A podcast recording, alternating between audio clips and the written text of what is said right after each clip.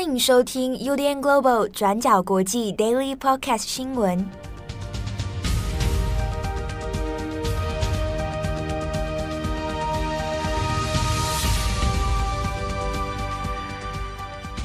Hello，大家好，欢迎收听 UDN Global 转角国际 Daily Podcast 新闻。我是编辑七号，我是编辑佳琪。今天是二零二二年四月十四号，星期四。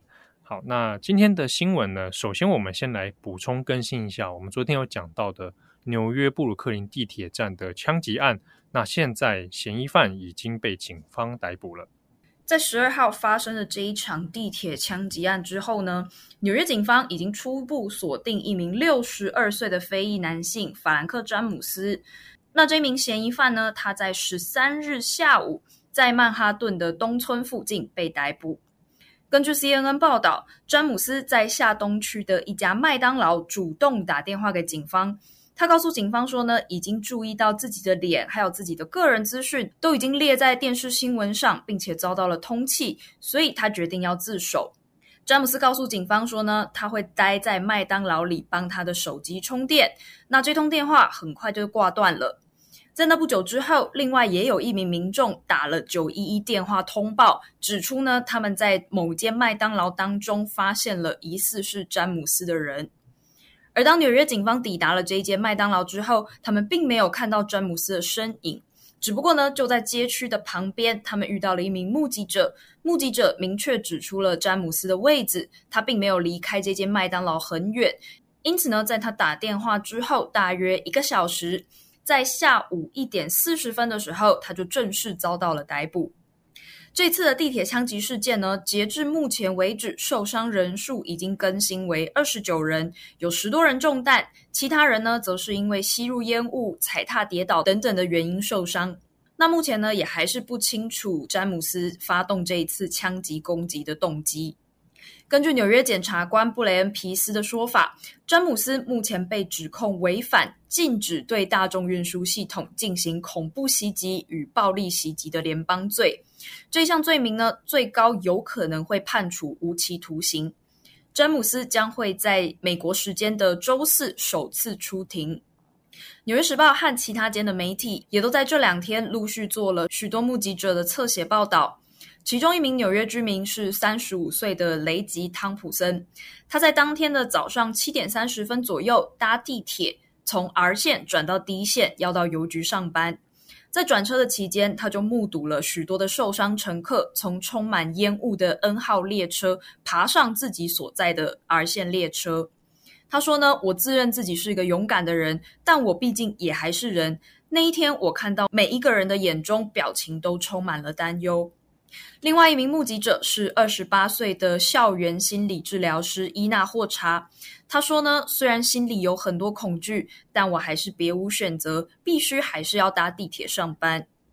霍查他是住在布鲁克林的 Sunset Park 附近，当天呢，同样也在通勤的时间搭上了开往曼哈顿的列车。他说呢。当你住在纽约市的时候，你总是必须学习如何去呃复原。他说的是，When you live in New York City, you've got to recover. That's what we know，就是你必须永远要学习如何自我康复。那我们这边也稍微再补充强调一点哦，虽然嫌疑犯呢他已经被警方逮捕，不过具体的到底动机是什么？那到底他的呃先前所声称的说他针对于呃纽约市长亚当斯的施政的哪些不满？那到底是不是跟这些事情都有关联？那目前都还在调查当中哦，还没有一个很具体的细节出来。好，那下一则新闻，我们来看一下中国上海的疫情问题。那先前我呢，我们在新闻当中都有多次的讲到关于上海目前因为疫情封锁的缘故，那也衍生了很多的防疫乱象。那这主要是在因应所谓的动态清零政策之下，很多的社区、很多的大楼啊，很多的民众。他因为在封锁的状态之中，呃，受到一些像是物资匮乏哦，还有各种生活层面的冲击等等哦。那在昨天晚上的时候，在中国的社群媒体上面，微信还有微博上面，就突然传出了一张，呃，它是一个微信朋友圈的照片截图哦。那这张截图呢，是在讲上海市虹口区的卫健委信息中心主任哈，就是讯息中心。主任钱文雄，那他证实在四月十二号的下午一点十九分的时候去世了。那这一封讯息出来之后，那很多人就发现说，这位上海市虹口区的卫健委委员呢，那在压力过大的状态之下，可能因此选择了自杀。好，那相关讯息出来之后，其实在微博上面马上就引起一阵讨论哦。那特别是因为钱文雄他本身自己也就是学医学出身的，好，所以很多人都有联想到说啊，两年前的李文亮医生。好，那加上这一次上海的疫情很严重，以及现在这个各种防疫乱象的问题哦，所以有人解读说，是不是钱文雄啊自己身为是卫健委的这个工作人员，那透过自己的这个。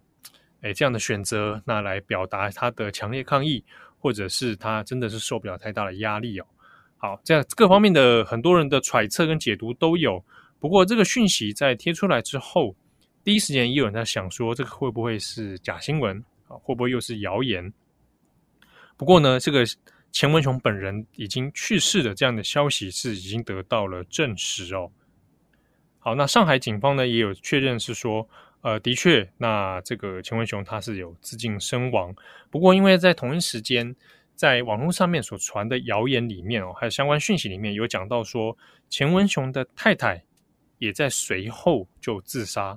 那这个部分，那呃，微博上传的很很多，可是呢，后来在上海警方这边是讲这个是造谣，是假讯息。所以看到到今天早上哦，微博上面的热搜里面，反而大家看到的会是。一个上到热搜榜的关键字是警方辟谣网传钱文雄妻子自尽。好，虽然这样的辟谣呢是针对钱文雄的太太，可是其实非常多的中国网友都看出来一个问题，大家在意的是那到底钱文雄为什么会死亡这件事情，而不是要看警方花了很大的力气在告诉我这个钱文雄的太太并没有自尽。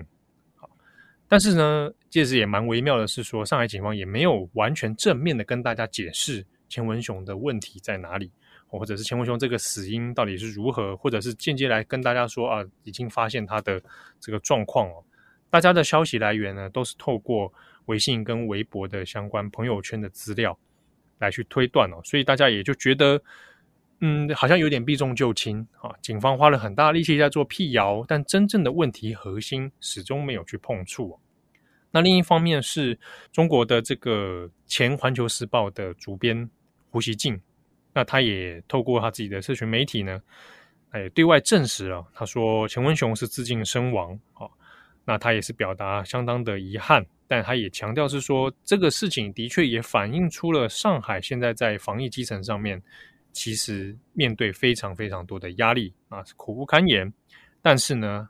动态清零的政策，它还是必须抓稳，不可能做轻易的放松，也没有办法做所谓的低度病毒传播这样的状况哦，还是要严守现在上海整个的疫情控制。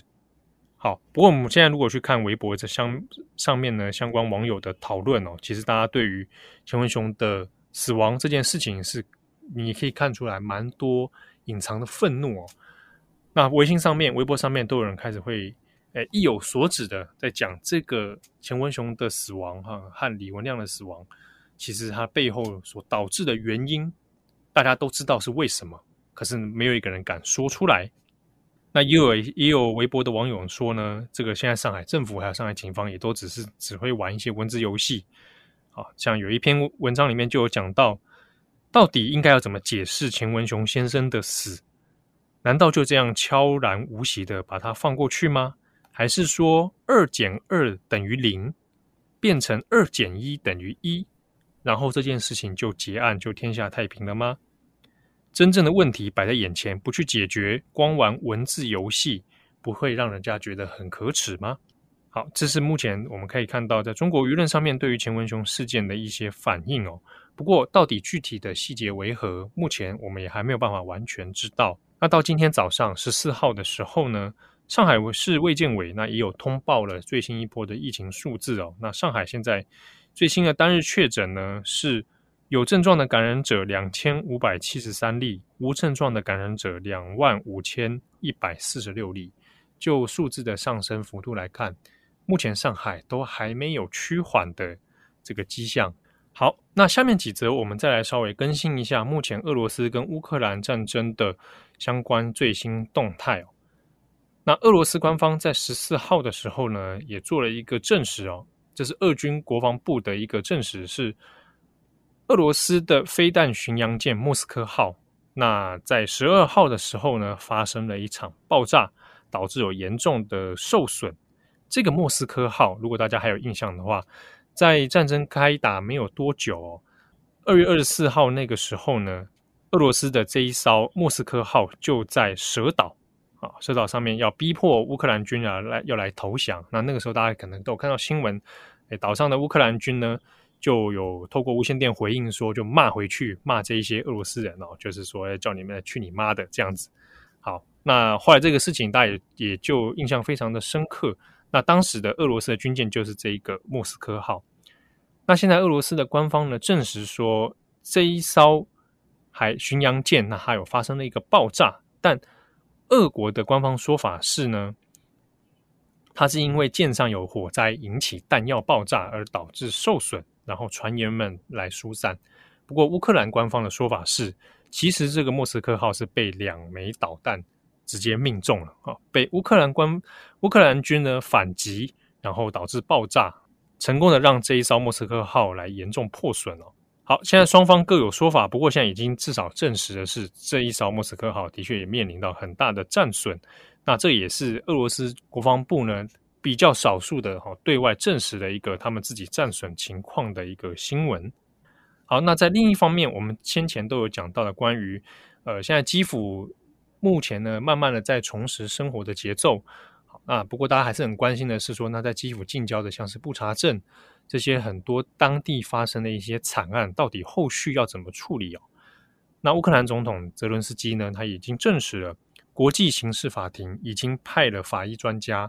到布查镇的当地，那现在呢，正在协助调查当地可能出现的战争罪行哦。那法医可能会针对这些遗体在做后续的调查。不过，因为现在遗体的数量其实还不少，所以呢，后续调查可能会拖到不少时间。那主要除了在于遗体的鉴定之外呢，也要包含这些呃遗体的身份记录。啊，然后具体到底发生什么事情，那再做统一的报告，才能做后续的关于战争罪的问题哦。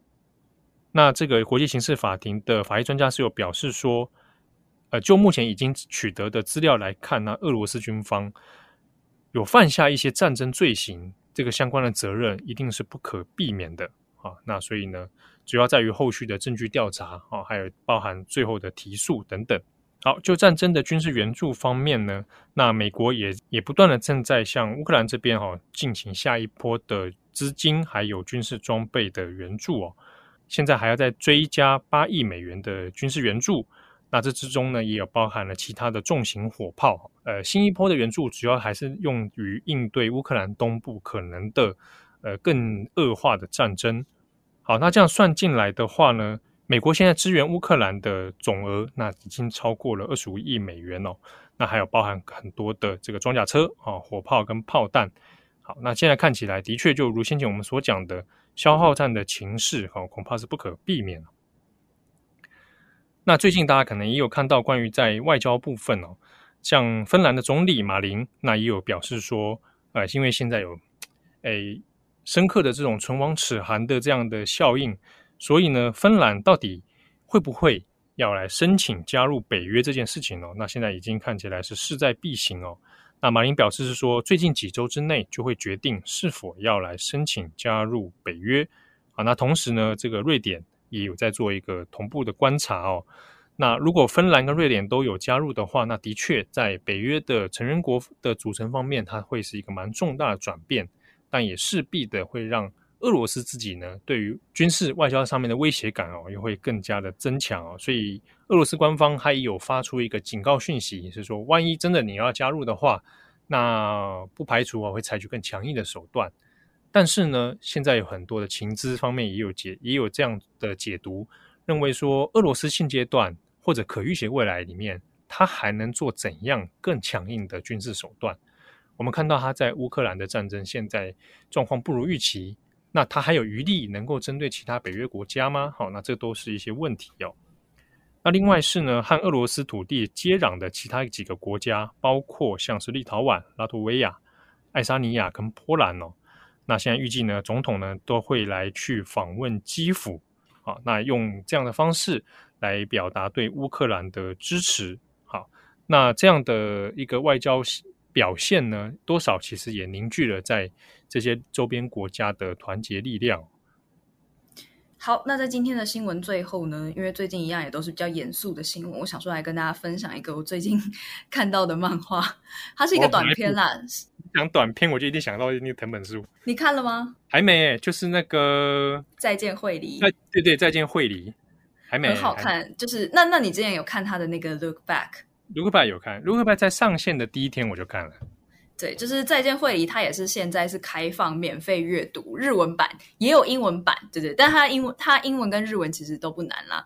然后它的分镜是非常非常呃电影式的分镜，所以也有人说，你如果把手机调成是那个可以横向观看的话，你就会像在看电影一样，因为它的分镜一格一格做的都跟电影场景一样，甚至会有重复四格一样的画面，就是来表达那个时间。延续的感觉，嗯嗯嗯，对对对。然后刚好这两篇也都是一直在，我觉得他的短片都有很强烈的悲伤的经历。就我我我其实看完会有点担心，这个作者是不是遇过什么不是很好的事？对，哦、就是在见会里面也有还蛮多很强烈的这些情绪表现。对，就是看完以后你会觉得是是，我不敢说疗愈，因为我觉得疗愈好像是一个很轻的词，但是你会觉得有被安慰到。对，嗯。其实他的上一、嗯、上一篇《Look Back》就有蛮蛮明显的这个类似的调性。嗯嗯嗯，对，而且他很喜欢电影，可以看得出来，他很多都是在致敬电影，或是在模仿电影的拍摄方式。啊、哦，确实确实啊，藤本树这位漫画家蛮奇才的。嗯，然后他的编辑，哎，我还是要讲一下啊，大家比较看注意到漫画家，但比较少注意到漫画家的编辑。他的编辑是台裔的日本人。哦。林世平，蛮有趣的是，呃，最近大家可能看到 Netflix 有一部新的动画《Spy Family》，那部漫画它是改编自漫画嘛，那它的编辑也是林世平。林世平手上的作品呢，现在都非常的红，呵 呵我觉得蛮厉害的。然后，但他的成长经历应该大部分都是在日本啦。他谈中文，我因为我听过他演讲，他好像中文应该不太能说了。嗯，对啊，大部分是以日语，对啊，对啊，对啊。那这个藤本树的这个作品，蛮推荐大家可以去看看。嗯，只有两百页，啊、你下礼拜通勤你可以就是划完，应该可以。哦，你是用手机看是不是？哦，因为我我自己有点无法用手机看漫画。但他这一部有一点刻意，是引导大家去用手机看。你看那个画面的第一幕是，嗯，那个小朋友用手机拿着横的，就有点像是在。他像在拍影片，但也是一个暗示，说这一部作品用手机看，阅读体验可能会更好。嗯、就是他有这样的那个，这个蛮有趣的。我觉得这一点蛮有意思的，因为的确也跟日本现在大部分的阅读漫画的习惯有一点不大一样。嗯，然后他这个应该是首发只有线上。对对对啊，像 Look Back 也是最近才直就是实体化嘛。嗯，当初也是当初也是以线上的这个阅读感为主。那个线上的阅读感跟纸本的那个作画逻辑会有点不太一样，所以这个蛮值得观察的一个趋势。好，我们推荐藤本树给大家。好好好，推荐。好，好，以上就是今天的 Daily Podcast。我是编辑佳琪，我是编辑七号。我们下次见，拜拜。感谢你的收听。如果想知道更多资讯，请上网搜寻 UDN Global 转角国际。